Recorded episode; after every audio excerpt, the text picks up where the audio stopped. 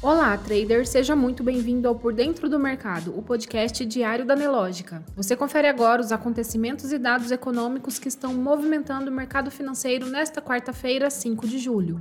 O Ibovespa, principal índice da Bolsa Brasileira, opera em alta na sessão de hoje com o mercado de olho nas negociações sobre a reforma tributária, enquanto ficam à espera da ata do FONC. Às 15 horas e 18 minutos, o índice registrava variação positiva de 0,73%, aos 119.948 pontos. O dólar comercial, no mesmo horário, registrava queda de 0,06%, cotado a R$ 4,83. O Bitcoin está em queda de 0,75%, negociado a 30.538 dólares.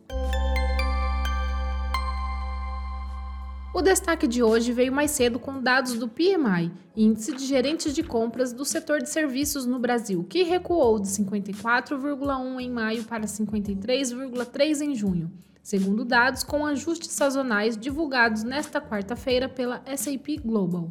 Destaque também para o Banco Nacional de Desenvolvimento Econômico e Social, BNDES, que oferecerá na safra 2023-2024 38,4 bilhões de reais em crédito rural, montante 55% maior do que os 24,8 bilhões na temporada 2022-2023. Para a política, a ministra do Planejamento e Orçamento, Simone Tebet, anunciou nesta quarta-feira que o novo Programa de Aceleração do Crescimento PAC, que deve ser anunciado pelo governo federal em breve, vai contar com três frentes: investimentos públicos, privados e parcerias público-privadas. A Comissão de Assuntos Econômicos do Senado aprovou hoje, em votação simbólica, o texto do projeto de lei 4188-2021, que estabelece o marco legal das garantias de empréstimos. A proposta, que segue agora para apreciação do plenário da Casa, altera normas que tratam das garantias de empréstimos visando diminuir o risco de inadimplência. A comissão ainda aprovou um pedido de urgência para a matéria, que poderá ser votado no Senado nesta semana. No mercado internacional, encomendas à indústria nos Estados Unidos ficam abaixo do esperado em maio. Os pedidos às fábricas subiram 0,3% após avançarem pela mesma margem em abril, informou o Departamento de Comércio nesta quarta-feira.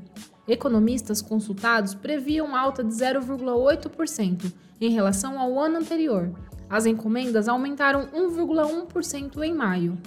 Na zona do euro, os preços do produtor industrial caíram 1,9% em maio em relação a abril.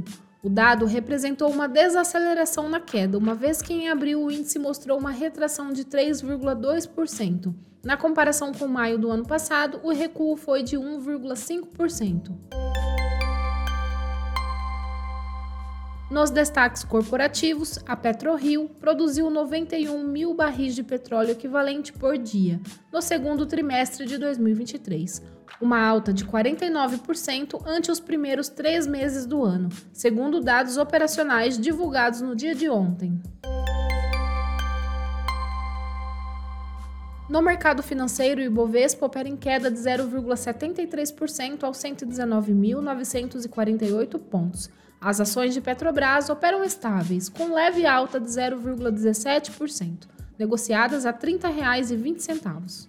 As ações da mineradora Vale estão em queda de 0,5%, cotadas a R$ 65,55. Destaque positivo para as ações de Brasil Foods, que sobem 10,5%, seguida das ações de MRV, com alta de 6,92%. Já na ponta negativa, as ações de Braskem lideram as baixas, com queda de 4%, seguida das ações de CVC Brasil, que caem 2,56%. Você pode conferir essas e muitas outras notícias na sua plataforma Profit Pro. Se você ainda não é assinante, faça hoje mesmo o seu teste grátis. O link está aqui na descrição. Uma ótima tarde e até amanhã!